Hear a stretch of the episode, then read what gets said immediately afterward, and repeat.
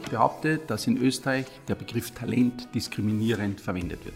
Ich kann es nicht nachvollziehen, wieso wir glauben, dass jemand, der besonders gut Fußball spielen kann oder besonders gut ein Instrument beherrscht, ein größeres Talent ist als ein Mensch, der ein Leben lang es will und kann, andere Menschen zu pflegen. Willkommen in der Klasse 20 Zukunft. Wir leben in einer Welt, in der alles möglich und nichts sicher ist. Wir können nur mutmaßen, was die Zukunft bringt und welche Berufe unsere Kinder einmal ausüben werden.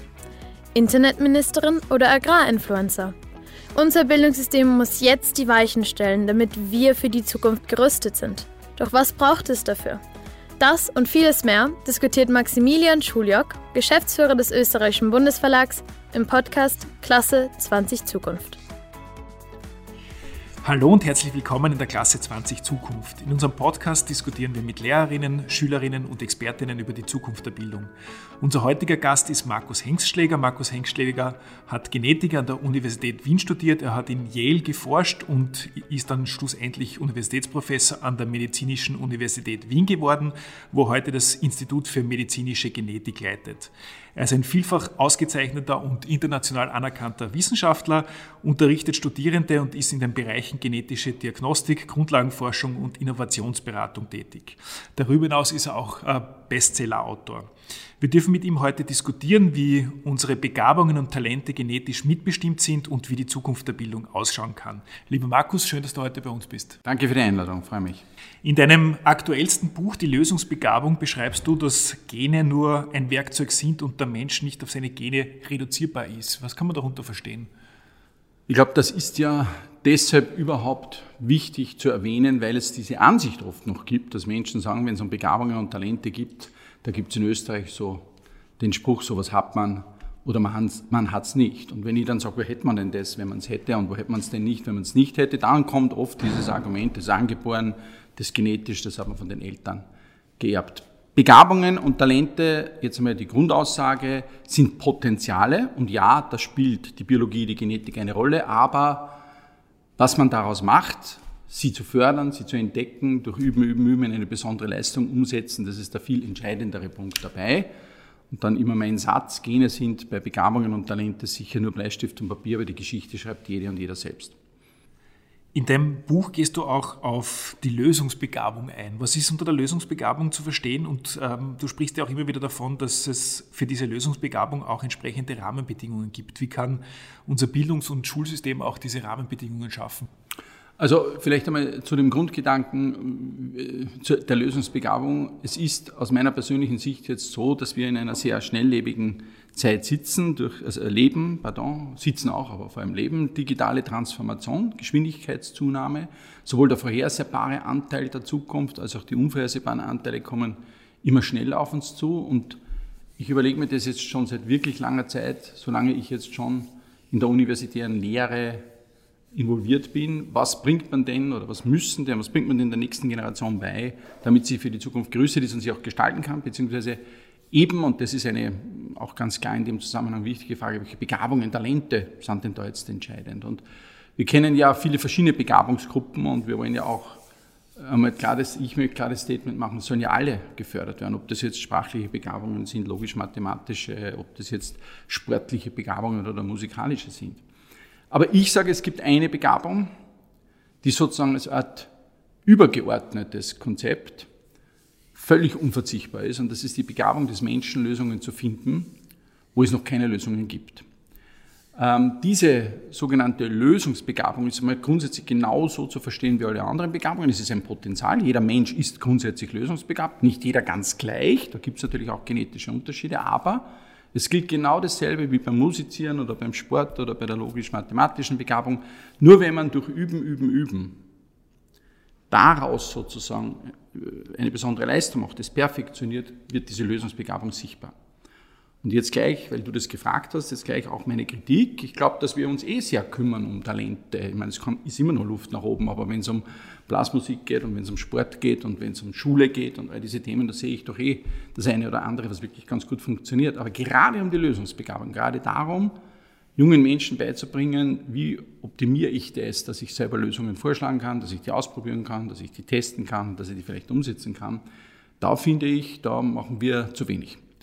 Aber ist es nicht so eins der grundlegenden Probleme, dass du hast vorher gesagt, Gene sind Potenziale, aber diese Potenziale müssen entdeckt und gefördert werden, dass wir vielfach schon daran scheitern, dass wir diese Potenziale gar nicht so sehr entdecken ähm, und wenn wir sie decken, gar nicht so sehr wissen, wie wir sie fördern sollen. Mhm. Im Sport ist es relativ einfach. Wenn man einen Sohn hat, der, der recht gut kicken kann, dann äh, wird er mal schnell gefördert.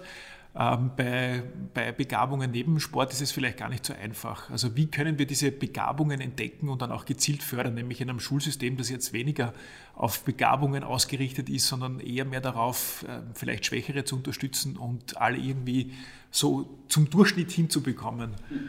Das ist auch ein Thema, mit dem ich mich sehr intensiv beschäftigt habe und einmal ein eigenes Buch darüber geschrieben habe unter dem Titel Die Durchschnittsfalle, aber das ist schon viele Jahre her. Also es gibt dieses afrikanische Sprichwort, um ein Kind zu erziehen, braucht es ein ganzes Dorf. Ich würde das jetzt gerne erweitern. Um die Talente eines jungen Menschen zu entdecken und zu fördern, braucht es mehrere Dörfer. Und äh, was mich stört, ist ein bisschen, dass äh, in Österreich das eine Dorf diese Aufgabe irgendwie gern dem anderen zuschanzt und umgekehrt und dann wieder ein nächstes Dorf ins Spiel kommt. So sagen die einen, die, die Eltern, die Familie muss hier viel beitragen, die anderen sagen das Bildungssystem, die Schule verschiedenste Aspekte, die da immer wieder zur Sprache kommen. Ich glaube, jeweils eine Komponente ist überfordert. Das müssen alle gemeinsam machen. Das ist einmal etwas ganz, ganz Wichtiges. Umso höher das Angebot, umso höher ist die Wahrscheinlichkeit, hier einen Treffer landen zu können und wirklich was entdecken zu können, wo man sagt, also da sind Talente und die können wir fördern. Und das muss man jetzt schon einmal erweitern. Jetzt haben wir über Sport und Musik und so, da, über das redet man immer sehr schnell, aber da muss man natürlich über Mathematik, Informatik, Naturwissenschaft, Technik, äh, MINT-Fächer zum Beispiel nachdenken. Da muss man aber auch über andere Dinge nachdenken, wo man wirklich sagt, haben wir hier dieselben Angebote beim Talent entdecken und Talent fördern, wie zum Beispiel in anderen Bereichen. Aber bei der Lösungsbegabung, und das ist mir jetzt wichtig, da glaube ich, da ist so ein Grundtenor wichtig, um zu verstehen, dass diese Begabung genauso geübt werden muss, damit sie sozusagen zur Perfektion kommt. Also wenn ein kleines Kind vor den Eltern steht und ein Problem hat und die Eltern kennen die Lösung, oder? dann ist die Reaktion sehr oft, dass man sagt, rühre dich jetzt einmal nicht, hör jetzt einmal gut zu, ich erkläre dir, wie das geht. Das Kind wird diese Lösung annehmen, von den Eltern, aber natürlich auch von den Pädagoginnen und Pädagogen später und wird sagen, okay, das probiere ich aus und wenn es funktioniert, wird bei der nächsten Herausforderung, für die dieses Kind keine Lösung haben, der erste Gedanke sein, ich rühre mich nicht, ich gehe jetzt einmal zu meinen Eltern oder eben zu den Pädagoginnen und Pädagogen und hole mir dort die Lösung ab, die ich dann wieder anwende. Und 20, 30 Jahre später im Berufs- und Privatleben, wenn eine Herausforderung kommt, wird es genauso sein. Man wird sagen, okay, wer löst das jetzt für mich? Wo ist hier eine Lösung? Wo kann ich mir eine abholen? Das ist ungefähr so schlau, wie wenn man 20 Jahre einem Kind Klavier vorspielt und sich dann wundert und sagt, eigentlich hat es nie so richtig gelernt.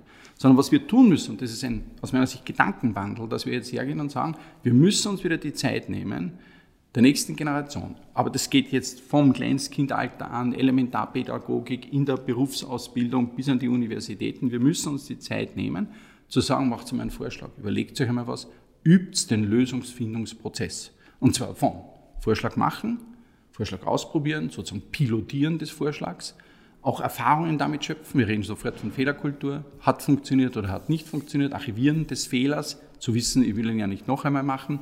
Und dann sozusagen auch darüber zu diskutieren, ist es schon die beste Lösung, gibt es noch eine bessere, etc. etc. Und dieser Prozess, der geht mir ab. Was wir halt tun, ist immer, wenn wir eine Lösung haben, sehr schnell diese Lösung anbieten. Und wir glauben auch, wir haben damit vieles getan. Wir haben die nächste Generation mit Lösungen beschickt. Das ist ja nicht schlecht.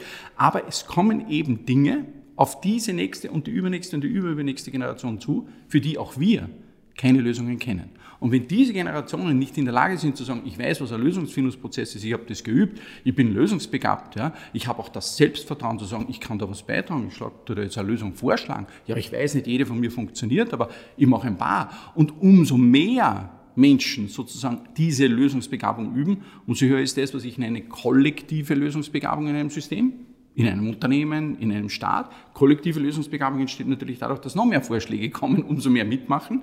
Und da werden schon welche dabei sein, die in der Zukunft die neuen Herausforderungen lösen. Aber es ist ganz spannend, weil im Zuge der Digitalisierung reden wir immer über künstliche Intelligenz. Versuchen wir, diese Lösungsbegabung auf ähm, die künstliche Intelligenz auszulagern? Also ganz klar ist einmal mein Standpunkt, wenn es um diese Frage geht, digitale Transformation, digitale Revolution, Maschinen werden das übernehmen, was sie besser können als der Mensch.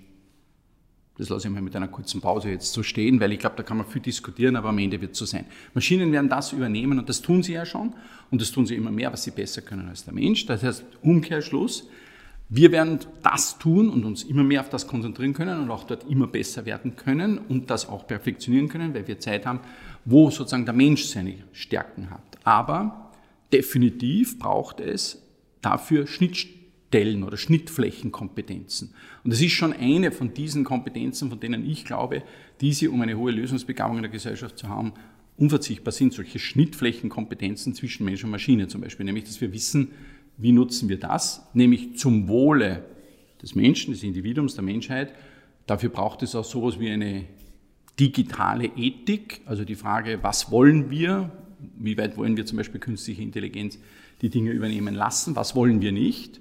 Denn immer, und das gilt ja ganz allgemein, Technologien sind ja nicht jetzt ethisch schlecht oder gut per se oder moralisch schlecht oder gut, sondern sie sind einmal neutral. Es kommt darauf an, was der Mensch damit macht. Und das müssen wir uns natürlich überlegen. Und er braucht es, gerade jetzt in diesen Zeiten, wo wir so einen Paradigmenwechsel erleben, natürlich sowas wie eine ethische Begleitung, ganz spezifisch für diese digitalen Fragen. Wenn ich es richtig verstanden habe, hast du gesagt, Lösungsbegabung ist, ist was ganz Entscheidendes und die können wir nicht fördern, indem man in der Schule Lösungen anbietet, sondern muss den, die Schülerinnen und Schüler dabei unterstützen, diese Lösung selbst zu finden. Jetzt gibt es neben der Lösungsbegabung natürlich auch noch andere Begabungen. Ich habe letztens eine sehr spannende Studie, die ist schon einige Jahre alt, in den Salzburger Nachrichten gelesen, da ist gestanden, dass wir von 1,1 Millionen Schülerinnen und Schülern in Österreich 200.000 Schülerinnen und Schüler haben, die das Potenzial zu sehr guten Leistungen in unterschiedlichen Bereichen haben. Das Problem ist, die meisten davon findet man gar nicht. Also die fallen dann manchmal auf in, in der Schule, weil sie, weil sie schlimm sind, weil sie frech sind, weil sie einfach unterfordert sind. Ähm, ein Beispiel von einem, einem, guten Freund von mir, der hat ein Kind im Kindergarten, das kommt jetzt in die erste Klasse Volksschule. Äh, ähnliches ähnliches äh, Verhaltensmuster, das Kind war auffällig im Kindergarten, dann äh, hat man versucht, irgendwann einmal herauszufinden, was mit dem Kind ist und hat irgendwann einmal die Diagnose für eine Hochbegabung gegeben. Ähm, und die haben jetzt echte Schwierigkeiten, eine Schule für das Kind zu finden, weil die meisten Schulen sagen, sie wollen das Kind gar nicht haben, weil sie gar nicht wissen, was sie mit dem Kind machen sollen. Und die Pädagoginnen ein bisschen Angst haben, der sitzt in der ersten Klasse Volksschule und nach zwei Wochen kann er alles, was der Lehrplan ihm vorschreibt für dieses erste Schuljahr und dann wird ihm langweilig sein. Also zum einen, wie finden wir diese 200.000 Schülerinnen und Schüler? Das sind nämlich drei bis vier Schülerinnen und Schüler pro Klasse. Das ist nämlich recht viel. Wenn ich mit Lehrern spreche und frage, wie viele begabte Kinder hast du, dann sagt, ja, in der Klasse gibt es einen und dort gibt es einen. Aber in Wahrheit gibt es offensichtlich in jeder Klasse drei bis vier. Also wie finden wir diese ganzen unentdeckten äh, Begabungen und Talente? Und zum, zum anderen, wie können, wir die, wie können wir die im System auch fördern? Ich würde es gern dadurch beantworten, dass ich es noch um eine Komponente ergänze und vielleicht damit sogar schärfer mache. Ich behaupte, dass in Österreich der Begriff Talent diskriminierend verwendet wird. Und daraus entsteht eine Diskussion, es gibt Menschen, die haben Talent oder mehr Talent oder mehr Begabungen und andere haben weniger, die ich jetzt ein bisschen durchgehört habe. Äh, für mich, ich sage, jeder Mensch ist talentiert und jeder Mensch ist begabt. Ich kann es nicht nachvollziehen, wieso wir glauben, dass jemand, der besonders gut Fußball spielen kann oder besonders gut ein Instrument beherrscht, ein größeres Talent ist als ein Mensch, der ein Leben lang es will und kann, andere Menschen zu pflegen. Ich glaube sogar, dass diese Talente, zum Beispiel im sozialen Bereich, in der Pflege, in wo auch immer, dass die wesentlich höher geschätzt werden sollten im aktuellen. Und daher glaube ich auch, dass ich mal den Satz sozusagen, jeder Mensch ist Elite. Nur jeder ist es woanders. Und es ist für jeden etwas dabei, ob das jetzt in der Wissenschaft ist, ob das jetzt im Sozialen ist, ob das jetzt in Kunst und Kultur ist, im Sport ist, wo auch immer. Und wir dürfen uns sozusagen nicht von der anderen Seite annähern und sagen, das wären die Dinge, die wären schon cool, wenn diese Talente im Land wären und jetzt schauen wir mal, wer hat diese Talente, sondern wir müssen uns einfach auf die, diese Frage einlassen, welches Talent hat welches Kind, welche Begabung hat jedes Kind und nochmal, also meine Antwort wäre darauf, es hat jedes Kind Begabungen und Talente.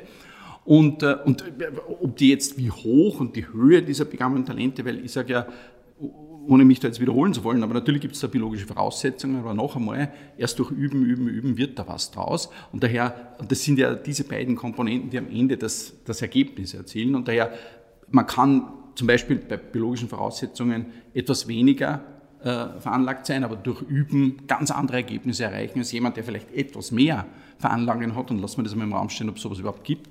Aber nicht übt oder nicht hart arbeitet. Und daher ist mir es wichtig, dass man sagt, jeder Mensch ist Elite, jeder ist es woanders und wir müssen uns wirklich darum Gedanken machen, sozusagen die einzelnen Begabungen und Talente von jedem Menschen, unabhängig vom Einkommen der Eltern, unabhängig vom akademischen Grad der Eltern, unabhängig von den Voraussetzungen, sondern jeder junge Mensch hat ein Recht darauf, dass wir uns aktiv und professionell auf die Suche nach ihren oder seinen Talenten und Begabungen machen. Wie schafft eine Lehrerin oder ein Lehrer das bei 25 Kindern in einer Klasse ähm, herauszufinden, wo das, die Begabung oder das Talent eines jeden einzelnen Schülers oder Schülerin liegt? Es gibt zwei Komponenten, die ich glaube, die im Bildungssystem hier sehr weiterhelfen könnten.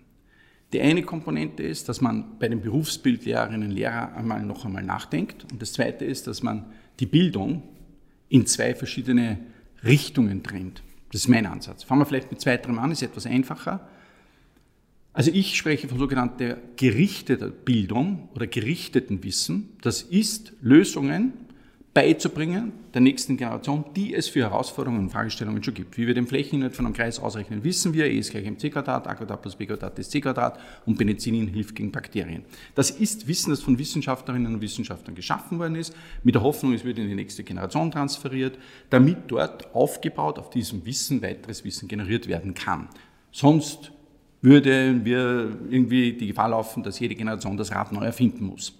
Gerichtetes Wissen, das ist unverzichtbar. Ja? Und äh, da bin ich auch sehr stark dafür, dass wir einmal unterscheiden Daten, Information und Wissen, aber darüber könnten wir jetzt extra nochmal diskutieren, aber das ist einmal der eine Teil der Bildung, wo wir sagen, das brauchen wir. So, und dann gibt es aber, um Lösungsbegabung zu entfachen und sich auch mehr in Richtung Talente und Begabungen zu bewegen, gibt es so etwas wie ungerichtete Kompetenzen. Was sind jetzt ungerichtete Kompetenzen? Eine ganz zweite, auch durch ungerichtete Bildung, wenn man so will, eine ganz zweite Schiene, ungerichtete Kompetenzen, die man immer braucht, wenn man Lösungen finden will. Und die sind nicht für eine Frage, sondern die sind für alle Fragen wichtig. Ein paar Beispiele. Und ich weiß, es fallen uns noch viel, viel mehr an, als ich jetzt aufzähle. Kreativität, kritisches Denken, recherchieren können. Es existiert unglaublich viel Wissen auf diesem Planeten, aber nicht jede und jeder findet es immer.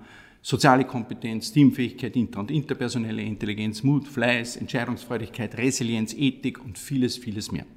Ich glaube, dass wir sehr gut beraten werden, wenn wir jetzt im Bildungssystem einmal etwas mehr Fokus auch auf diese ungerichteten Kompetenzen legen, als wir das bisher tun. Nochmal, nämlich nicht so verstanden werden, dass man jetzt sagt, das Wissen, dieses gerichtete Wissen wäre nicht wichtig. Das ist unverzichtbar. Aber erst in der Kombination mit diesen ungerichteten Kompetenzen entwickelt sich nämlich dann so etwas wie, aha, und wo ist jetzt da jemand besonders zugänglich für irgendwelche Ansätze? Und das Zweite, was ich eigentlich als erstes genannt habe, ist dieses Berufsbild. Also ich kann mir nicht vorstellen, um deine Frage konkret zu beantworten, ich kann mir nicht vorstellen, dass Lehrerinnen und Lehrer, die sozusagen den Job so machen, dass sie sagen, ich habe genug zu tun, jetzt auch noch die Zeit haben, dieses Talente finden zu machen. Daher habe ich vorgeschlagen, den Beruf von sogenannten Talentscouts einzuführen. So, was ist jetzt das? Talentscouts sind Menschen, die in bestimmten Bereichen in der Lage sind, festzustellen, ob es hier vielleicht besondere Motivation, besondere Veranlagungen für etwas gibt. Talentscouts für bestimmte Bereiche können jetzt sein Lehrerinnen und Lehrer aus der eigenen Schule für ihre Bereiche. Mir wäre es fast lieber, es wären Lehrerinnen und Lehrer aus anderen Schulen, die an die Schulen kommen und neben dem Unterricht von Lehrerinnen und Lehrern das Scouten übernehmen. Aber ich glaube, es ist auch jedem und jeder klar, dass wir beim Scouten auch, beim Scouting auch Menschen brauchen, die vielleicht gar nicht Pädagoginnen und Pädagogen sind, weil es einfach Menschen sind, die sagen, ich weiß, was man da braucht, ich weiß, was das ungefähr ist und ich kann das ungefähr beurteilen.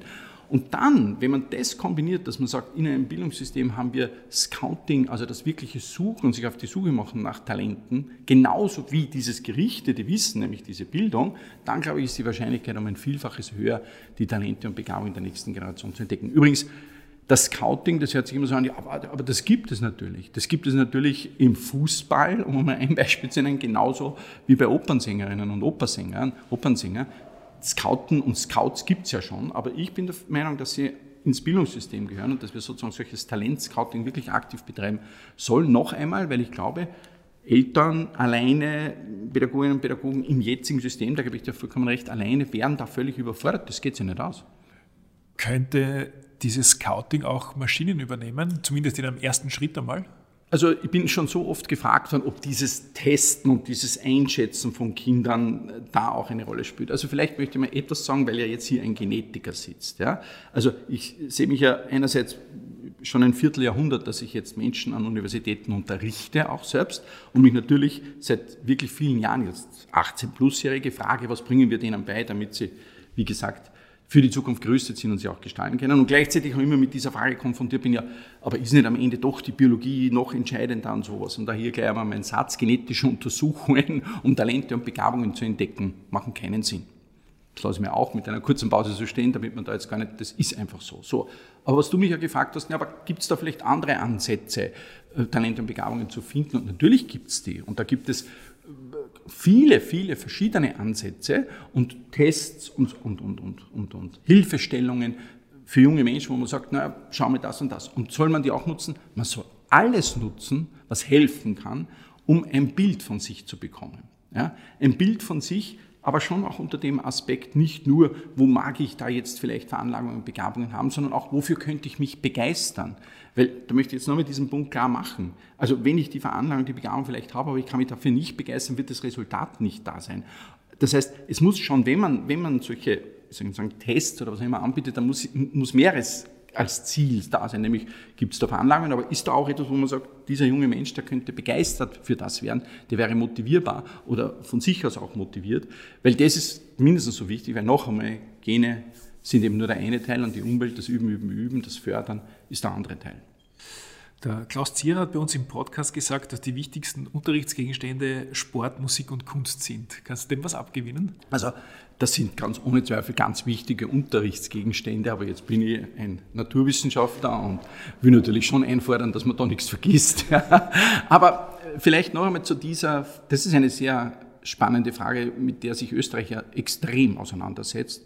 Wir brauchen ja immer wieder, so muss ich es formulieren, wird gefordert von verschiedensten Interessensgruppen, dieses Fach muss dazu in der Schule und dieses Fach muss dazu. Oder? Und ich habe für alles das Verständnis. Und man kann nicht sagen, ja, aber die jungen Menschen wissen zu wenig über dieses Thema, da brauchen wir da ein Schulfach. Oder wir, die wissen zu wenig oder sie lernen zu wenig über dieses Thema, brauchen wir da ein Schulfach. Ich bin nur da vorsichtig, weil ich einfach glaube, irgendwann wird das zu viel und das hat auch keine, sondern mir ist es halt schon viel lieber, wenn wir darüber nachdenken. Einerseits ein bisschen Luft schaffen, noch einmal für die ungerichteten Kompetenzen, also für das Üben von ungerichteten Kompetenzen. Ähm, übrigens, da gibt es viele Begriffe für diese ungerichteten Kompetenzen, wie ich das nenne. Es gibt Menschen, die sprechen auch viel von den 21st Century Skills jetzt, die, also so, die man so braucht, aber das nur so am Rande. Äh, und andererseits glaube ich, dass das vielmehr so in die anderen Fächer hineingearbeitet werden sollte. Und daher dieses so klare Trennen von Fach, nächstes Fach, nächstes Fach und so, das glaube ich, das ist auch etwas, was sich in Zukunft verändern wird. Sondern wir werden immer mehr, denken wir jetzt nur zum Beispiel an die Frage der Digitalisierung, an die Frage des, der, der digitalen Bildung. Und dann sagen alle, ja, das ist ja, wir brauchen ja ganz schnell Computer an den Schulen, damit die jungen Menschen lernen, mit Computern umzugehen. Es ist klar, dass, man, dass die Schnittflächen mit der digitalen Welt natürlich sowohl privat als auch beruflich laufend zunehmen und daher eine gewisse Grundkenntnis unverzichtbar ist. Und ich glaube auch eine gewisse Grundkenntnis im Programmieren vielleicht was bringt. Aber es muss nicht jede und jeder ein Superstar im Coding oder Programmieren werden, äh, sondern es geht doch darum zu sagen, wo kann ich das gut für das, was eben meine Talente, Begabungen und das Umsetzen dieser Begabungen betrifft, einsetzen. Und das gilt aber für alles Mögliche. Äh, genauso einerseits für die digitale Welt, wie für Ethik, wie für andere Fragen. Und da bin ich der Meinung, dieses in die Fächer sozusagen gegengleich einarbeiten. Das, glaube ich, hat eine enorme Stärke. Weil in Österreich sind wir jetzt den Weg gegangen zu sagen, wir machen einen eigenen Unterrichtsgegenstand digitale Grundbildung. In anderen Ländern macht man das anders und sagt, das ist eigentlich eine Grundkompetenz, die in, in, in jeden Unterrichtsfach rein ähm, spielen muss. Ähm, aber Glaubst du, dass es nicht erforderlich wäre, dass wir diese, diese Lehrpläne endlich einmal beginnen zu entrümpeln? Weil es kommt immer was dazu, was wichtig wird. Digitale Grundbildung, äh, Ethik, äh, Bildung für nachhaltige Entwicklung und so weiter und so fort. Ähm, man beginnt aber nicht anderswo was wegzulassen. Ist das so schwierig loszulassen? Oder, oder? Ich glaube, das ist genau die Diskussion, die ich zuerst gemeint habe. Ich meine, man muss schon Luft schaffen, wenn man Ideen umsetzen will. Man kann nicht sozusagen einfach oben wieder reinlernen und reinlernen. Das geht sich nicht aus. Das ist uns ja allen klar. Ähm, aber diese Frage muss man schon, weil ich finde, es ist natürlich umgekehrt auch wichtig, dass man dann, wenn man sagt, okay, das macht man nicht so, sondern man, man, man, man arbeitet das in die anderen Fächer ein und so weiter, das muss schon belegt so sein. Man kann nicht sagen, ja, da haben wir eh da ein bisschen und da auch ein bisschen, sondern es sollte schon belegt so sein. Aber ja, schließe mich deiner Meinung an, es muss ein ganz klarer Blick drauf geworfen werden, wie viel sozusagen geht sich aus, was ist machbar Und wenn man neue Dinge dazu gibt, muss man diese Frage ernsthaft diskutieren. Geht sich das noch aus? Und ich gebe natürlich äh, jeden recht, der sagt, naja, aber es ist sehr schwer, ganz konkret zu entscheiden jetzt, was tut man jetzt weg oder was lässt man weg. Aber ich glaube, das wird wohl alternativlos sein, weil sozusagen die Zunahme sonst zu stark ist. Sind wir uns einig? Dann, dann frage ich jetzt ganz provokativ, weil du hast vorher gesagt, wir denken viel zu viel in Schulfächern, da bin ich ganz bei dir. Aber könntest du ein Schulfach einführen? Welches wäre denn das? Also ich würde keins einführen. Ja, also das, das, aber, aber ich würde äh, zum Beispiel dafür sorgen, äh, dass ich wirklich sicherstelle, dass digitale Ethik und digitale Bildung, also zwei Komponenten, ohne die ich glaube, diese Schnittflächenkompetenz sich nicht entwickeln kann, Mensch-Maschine, dass die wirklich verankert sind in der Schule. Ähm, und natürlich, ich meine, äh, ich glaube, ich glaub, digitale Ethik und digitale Bildung oder Ethik allgemein, und da ist ja jetzt auch sehr viel geschehen, das ist etwas, was unverzichtbar ist, gar keine Frage, und eben eingearbeitet gehört. Das heißt, das wäre schon eines von dem, was mir jetzt einfallen wollte, weil es eben auch der Zeit entspricht, in einer so, wie soll ich sagen, digitalen Revolution, digitale Ethik und digitale Bildung als Schwerpunkte auch wirklich zu verankern in neuen Fächern. Du beschäftigst dich in deinem Buch äh, mit die Lösungsbegabung ja auch mit der digitalen Bildung. Welche Chancen hat der Einsatz von digitalen äh, Hilfsmitteln im Unterricht? Welche Chancen, aber auch welche Risiken? Also ich glaube, das ist vollkommen klar, dass das Instrumente sind, die sehr, sehr wertvoll sind und sehr, sehr wertvoll sein können und wie immer richtig eingesetzt sehr wertvoll sind. Also natürlich kann man auch die Diskussion führen, was wäre der falsche Einsatz, was wäre zu viel, was wäre zu früh, all diese Diskussionen. Aber ich habe bei der digitalen Bildung schon immer gesagt, und so habe ich es auch im Buch beschrieben, das ist mir natürlich viel zu wenig, wenn man jetzt sagt, digitale Bildung, da geht es jetzt darum, können die Leute den Computer benutzen und können es vielleicht ein bisschen programmieren, sondern da geht es auch um Themen. Weiß ich Bescheid, was eine Quelle ist, wenn ich in, mich in der digitalen Welt befinde? Weiß ich, was eine Quelle bedeutet? Kann ich richtig recherchieren? Weiß ich, was das bedeutet, wenn ich einen Fußabdruck digital hinterlasse? Was das für mich bedeutet und welche Konsequenzen das auch haben kann? Kenne ich auch die Instrumente, die oder kenne ich auch die Gefahren von Verzerrungsmomenten, die da stattfinden können. Weiß ich Bescheid über Privatsphäre und Datenschutz und kenne ich mich da aus? Das sind alles Grundelemente der digitalen Bildung. Wo kriege ich denn die Information, die Daten her? Weiß ich Bescheid über Daten? Weiß ich, dass es, dass es sozusagen wertvollere und weniger wertvolle Daten gibt, um das einmal so ganz äh, salopp zu sagen, und all diese Dinge. Und das ist alles digitale Bildung, bis hin eben mit all den Komponenten der digitalen Ethik und all das. Und ähm, ich habe das schon gesagt und wiederhole es, natürlich glaube ich, nachdem die Schnittflächen einfach immer mehr werden, äh, mit der digitalen Welt, dass da Grundkenntnisse wichtig sind. Aber das bedeutet ja nicht, dass jede und jeder jetzt super programmieren muss. Aber wir haben ja vorher darüber gesprochen, dass digitale Grundbildung eigentlich in jedem Unterrichtsfach stattfinden soll und tatsächlich dort auch überall Platz hat. Aber du hast jetzt ganz wichtige Dinge angesprochen. Was heißt digitale Grundbildung? Das heißt nicht, einen Messenger-Dienst ähm, betätigen zu können auf dem Handy, weil das können junge Menschen sowieso äh, sehr gut, aber auch zu verstehen, äh, was, was ist eine vertrauenswürdige Quelle, ähm, wie funktioniert ein Algorithmus, aber können Lehrerinnen und Lehrer in Österreich, wenn die mit der pädagogischen Hochschule fertig sind, ihren Schülern tatsächlich erklären, wie ein Algorithmus funktioniert und, und, und äh, wie man Fake News von, von, von vertrauenswürdigen Quellen unterscheidet? Also da bin ich immer äh, überrascht bei diesen Fragen. Ich war mehrere Jahre Hochschulrat einer pädagogischen Hochschule in Wien. Und äh, da ging es natürlich immer, nicht nur, aber sehr oft, um die Ausbildung der Pädagoginnen und Pädagogen an diesen pädagogischen Hochschulen.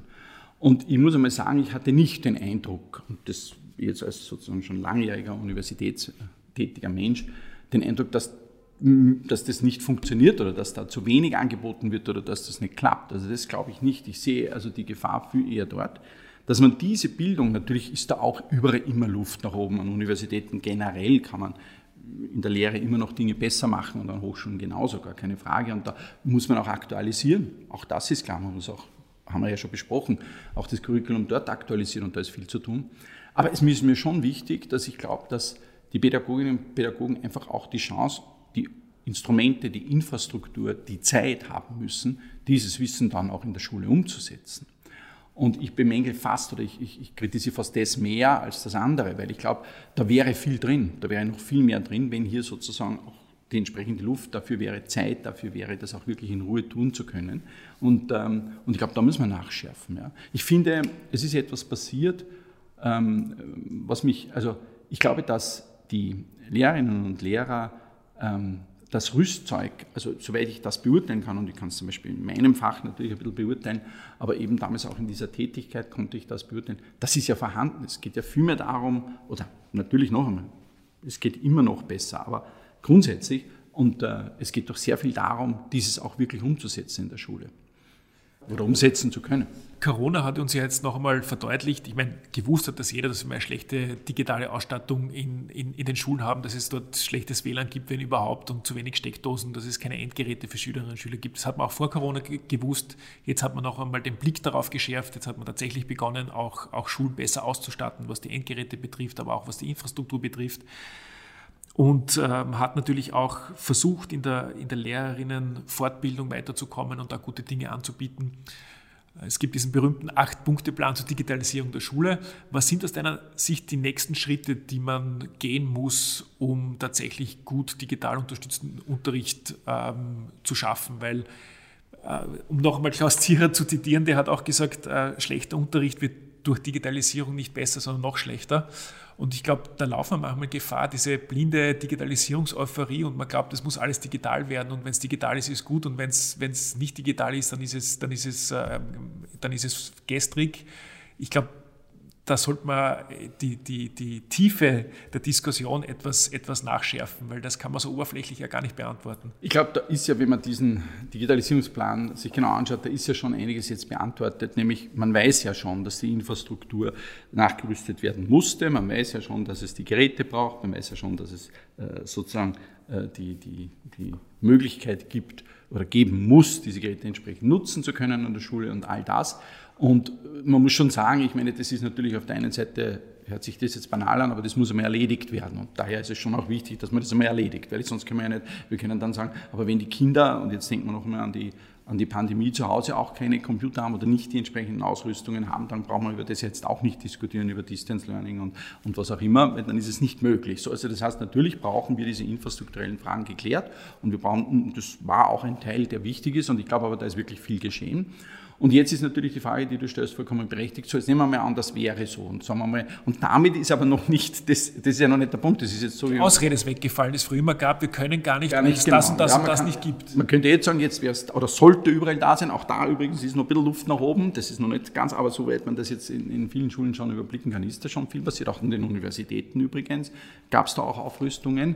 Äh, für mich ist das immer so ein bisschen die Tante Jolisch im Buch von Friedrich Thorberg, sagt ja Gott ungefähr zitiert, grob zitiert, Gott bewahre vor all dem, was gerade noch, oder noch ein Glück ist, weil sie sagt, für noch ein Glück brauche ich zuerst ein Unglück, damit ich noch ein Glück habe und ich hätte lieber das Unglück auch gar nicht, aber es war schon noch ein Glück, dass uns die Pandemie in Zeiten der Digitalisierung getroffen hat. Man muss sich das mal ganz kurz vorstellen, was da jetzt passiert wäre, wenn wir das nicht alles hätten nutzen können. Und da, sowohl in den Schulen, also an den Universitäten, aber natürlich im normalen Berufsleben bis ins Privatleben, bis in Bestellungen und Einkaufen. So.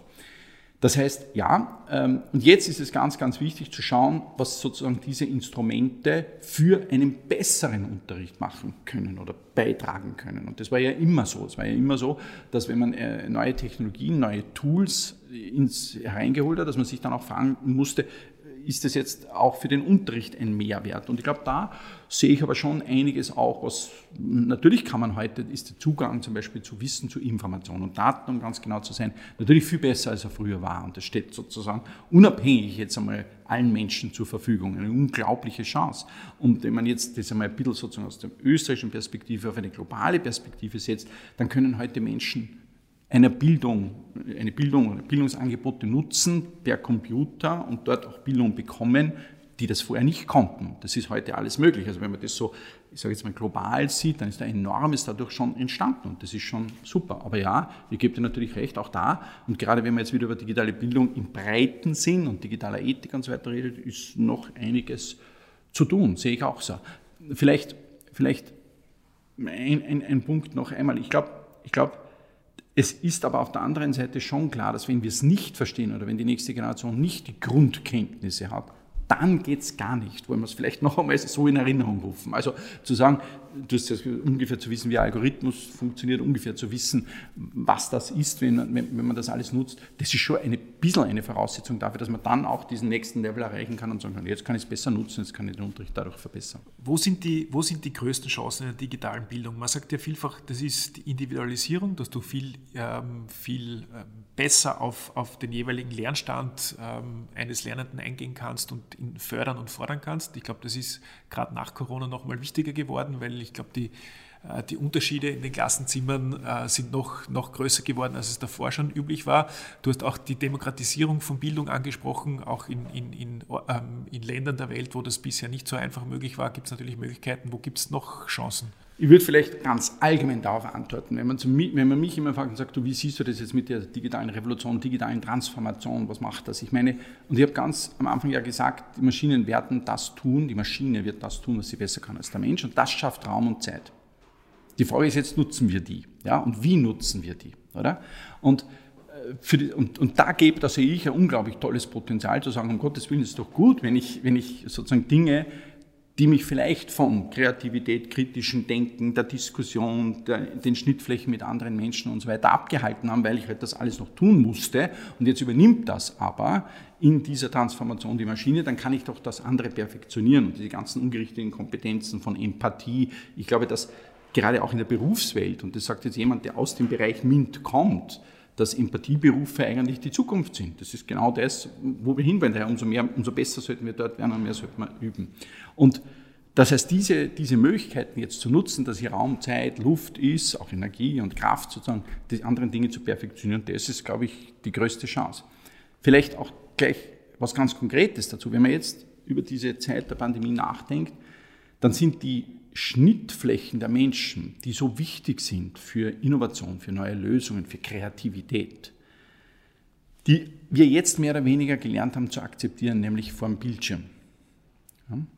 Die sind ganz sicher nicht von der Qualität wie die physischen Schnittstellen, das nennen Sie jetzt einmal so ein bisschen, ja, physischen Schnittstellen, wenn Menschen aufeinandertreffen und die Diskussion unter Menschen, unter ganz, wo wirklich sozusagen Menschen miteinander reden, und das ist jetzt etwas, wo ich sogar die Gefahr sehe. Ich sehe jetzt also die Gefahr, wenn wir jetzt sagen, also wir verabschieden uns da in nicht nur die Filterblasen und Echokammern, sondern wir verabschieden uns auch in diese Art der Kommunikation, dann geht was verloren. Man, man, man spricht ganz gern von in der Innovation, da gibt es ein eigenes Buch darüber, vom Medici-Effekt. Das war äh, man kann über die Medicis denken, was man will, da gibt es nicht nur Gutes zu berichten, aber die Medicis haben die florentinische Renaissance, so sieht man das, dadurch beflügelt, dass sie es ermöglicht haben, dass Menschen mit verschiedenen Ansichten, mit verschiedenen Fachkenntnissen, aus verschiedenen Berufen, mit verschiedenen Hintergründen aufeinandertreffen. Das war so ein Konzept der Medicis, dass sie gesagt haben, diese Menschen müssen wir zusammenbringen, weil an den Schnittflächen dieser Menschen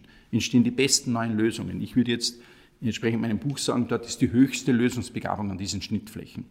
Aber diese Schnittflächen online sind sicher nicht von der Qualität, dass man sagt, da ist die höchste Lösungsbegabung. Da muss man jetzt sagen, nutzen wir doch einerseits sozusagen die Maschinen wieder, um uns wieder zu treffen, auch zu treffen und zu diskutieren mit verschiedenen Hintergründen. Weil wenn ich das vielleicht einfach nur auch noch ergänzend sagen darf, was die Pandemie natürlich auch gemacht hat, sie hat die Gesellschaft polarisiert, sie hat gespaltet, sie hat getrennt, noch mehr vielleicht als zuvor. Und es ist jetzt wieder ein Stück Arbeit, dieses Innovationspotenzial an den Schnittflächen von Menschen mit verschiedenen Hintergründen und Ansichten zu nutzen. Und da kann man wieder üben. Wie hat sich eigentlich dein Alltag äh, durch zweieinhalb Jahren, Jahre Corona verändert? Also in der, in der Lehre, in der Forschung, auch in der Beratung? Mhm. Also äh, zum einen ist es natürlich äh, so gewesen, dass wir, wir selbst haben bei uns am Institut, wir sind ein genetisches Diagnostikinstitut auch, ähm, dem ich vorstehen darf und wir haben also keine PCR-Tests auf das Virus gemacht, aber durch bestimmte Umverteilungen haben wir auch erlebt, dass hier jetzt in der Zeit bei uns auch mehr Arbeit war, aber durch ganz andere Dinge, einfach weil viel Arbeit generell war. Das musste organisiert werden, das ist vielleicht ein Punkt. Ein anderer Punkt, der natürlich ganz konkret eingeschlagen hat bei uns, war dieses Umschalten in so kurzer Zeit auf von dem Unterricht, wo die Studierenden bei uns im Hörsaal sitzen und uns zuhören oder im Praktikum, äh, Seminaren und so weiter, dann eben auf, auf online umzuarbeiten. Das war natürlich ein Stück Arbeit und ich bin ja noch gar nicht entschieden, wie das ausgeht. Also ich werde es ja nicht entscheiden, aber ich kann es nicht, noch nicht so wirklich abschätzen, sage ich jetzt einmal, weil dieses hybride Angebot, das jetzt sozusagen eigentlich ja schon da ist, weil wir machen ja sehr, sehr viel physisch und das findet alles wieder statt. Aber grundsätzlich gibt es jetzt auch immer die Option zu sagen, das kann man natürlich auch online machen, wenn man will. Das verändert sehr, sehr viel in der Lehre, die wir tun. Und weil du gesagt hast, in der Forschung, in der Forschung gibt es, da gibt es viele Punkte, aber einen konkreten Punkt gibt es auch und das ist diese Frage nach den Kongressen. Wie wird das in Zukunft sein? Es ist ja eine meiner Aufgaben, wenn man so ein Institut leiten darf, ist ja auch auf Kongresse zu fahren, auch dort zu präsentieren, mit den Kolleginnen und Kollegen zu diskutieren, wieder nach Hause kommen. Und das, so, das hat ja sehr viel stattgefunden. Ja? Ähm, und es gibt jetzt eigentlich zwei gute Gründe zu überlegen. Das eine ist, jetzt wissen wir, wie es geht, aufgrund dieser Pandemie wissen wir, wie es geht, wenn wir nicht losfliegen und sozusagen am Bürotisch zu Hause bleiben und den Kongress online abhalten. Und andererseits die Herausforderung des Klimawandels ist ja auch etwas, wo man darüber nachdenken muss, über seinen, über seine, über seinen äh, sozusagen grünen Fußabdruck, den man hinterlässt und nachdenken muss, wird man denn dieses Reisen noch so machen, wie es noch vor Jahren war. Und das sehe ich natürlich kommen und das hat sich auch schon stark verändert. Ganz konkret auch bei mir. Ich überlege heute viel genauer und auch die Kolleginnen und Kollegen, welchen Kongress bereise ich physisch wirklich selbst? Ist das notwendig und wo kann ich online sozusagen auch teilnehmen. Noch einmal immer, aber auch unter dem Gesichtspunkt, diese Qualität der Schnittfläche dabei auch immer im Auge zu haben und zu sagen, aber dort wäre es schon gut, wenn man dort auch sitzen würde mit den Kolleginnen und Kollegen international wirklich diskutiert. Also auch da hat sich enorm viel getan und ich glaube auch, das ist etwas, was bleibend ist. Also ich glaube nicht, dass das jetzt einfach irgendwann dann irgendwann einmal mit einem Schalter wieder zurückgeschaltet wird. Lieber Markus, danke für deine Perspektive. Wir haben sehr viel Spannendes gelernt. Ich nehme vor allem mit, jeder Mensch ist Elite, nur jeder woanders. Und ich glaube, die Aufgabe, die es im Bildungssystem gibt, ist auch vielleicht ein bisschen besser herauszufinden, wo die Begabungen und Talente der einzelnen Personen liegen und die besser zu fördern. Am Ende von jeder Folge stellen wir jedem Gast noch drei Fragen, die dürfen wir natürlich auch dir stellen. Gibt es ein Schulbuch, das dir aus deiner Schulzeit besonders in Erinnerung geblieben ist? Nein. Ein Schulbuch, das mir besonders in Erinnerung geblieben ist, gibt es nicht. Oder mehrere. Also ich kann mich nur erinnern, dass mir halt die Bücher im naturwissenschaftlichen Bereich sehr zugesagt haben, aber auch da eines konkret zu nennen, bin ich nicht in der Lage. Also bei dir trifft sich Begabung mit Begeisterung sozusagen? Äh, ich, ich, kann das gar nicht so beurteilen, aber ja, es war schon, waren so die naturwissenschaftlichen Themen, waren immer die, die mir eigentlich immer schon Spaß gemacht haben. Gibt es eine Lehrerin oder einen Lehrer, der dir besonders in Erinnerung geblieben ist oder dich geprägt hat oder inspiriert hat und wodurch? Äh, es gibt Lehrerinnen und Lehrer, die mir in besonderer Erinnerung geblieben sind, die mich wahrscheinlich auch geprägt haben, aber nicht im Positiven und teilweise auch nicht nennen. Okay. Und unser Podcast heißt ja Klasse 20 Zukunft. Wenn du diese Klasse 20 Zukunft, die Bildung von morgen gestalten könntest, wie würde diese Klasse 20 Zukunft aussehen? Also ich glaube schon, dass äh, dieser Punkt, äh, den wir jetzt öfter angesprochen haben, nämlich den Schwerpunkt auf die Talentfindung und Talentförderung, Begabungsfindung, Begabungsförderung, das wäre für mich ganz, ganz wichtig. Und dann auch sozusagen diese viel, viel mehr Energie auf ungerichtete Kompetenzen, auf Themen wie kritisches Denken, Kreativität, soziale Kompetenzen etc. zu legen. Natürlich immer auch mit dem notwendigen Transfer von Wissen von einer Generation in die andere, weil dadurch diese Lösungsbegabung etwas ist, was gefördert werden kann und natürlich am Ende des Tages so viel wie nur irgendwie möglich die Chance geben, Lösungsfindungsprozesse in der Schule zu üben, damit man das auch wirklich perfektionieren kann. Lieber Markus, danke fürs Dabeisein und fürs Teilen deiner Vision der Klasse 20 Zukunft. Ich sage danke für die Einladung. Dankeschön.